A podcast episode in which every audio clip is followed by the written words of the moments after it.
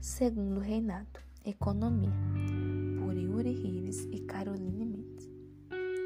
No ano de 1845, quando o jovem imperador do Brasil tinha 19 anos, foram descobertos os ricos garimpos no Rio Lençóis, mais precisamente pelas mãos de José Pereira do Prado, o Casuzinha do Prado, no município de Mucugê.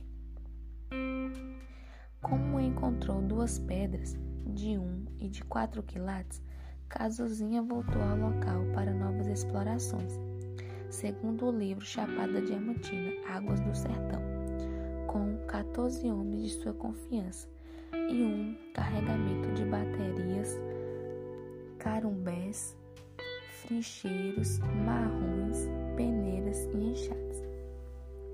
O saldo da empreitada? Seis arrombas, cerca de 90 quilos de diamantes grossos. Mas é claro que uma descoberta tão lustrosa não permaneceria em silêncio. Um dos 14 homens resolveu vender seu cunhão em outras paragens. Pego foi acusado de ter roubado os diamantes em Minas Gerais. Preso e obrigado a confessar onde havia garimpado, assim iniciou um novo ciclo minerador na região, o que desesperou o interesse dos compradores de diamante. Em poucos anos, o arraial cresceu e se transformou na vila comercial de Lençóis, devido à instalação de grandes comerciantes que faziam transações diretamente com mercadores franceses, ingleses e alemães. A partir da descoberta dos diamantes, teve lugar uma variação e rapidez no processo de ocupação da região.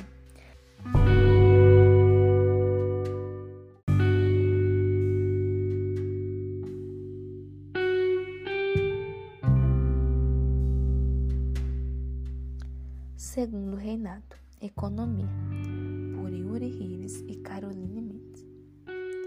No ano de 1845, quando o jovem imperador do Brasil tinha 19 anos, foram descobertos os ricos garimpos no Rio Lençóis, mais precisamente pelas mãos de José Pereira do Prado, o Casuzinha do Prado, no município de Mucugê.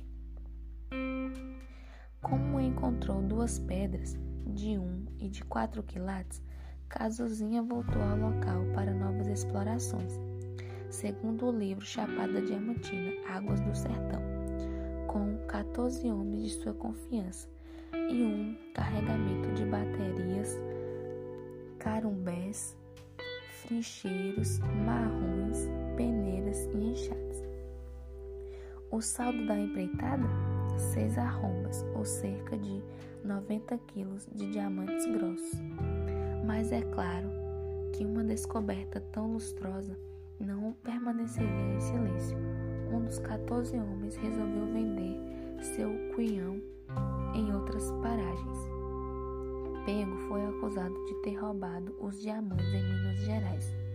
Preso e obrigado a confessar onde havia garimpado e assim iniciou um novo ciclo minerador na região, o que desesperou o interesse dos compradores de diamante.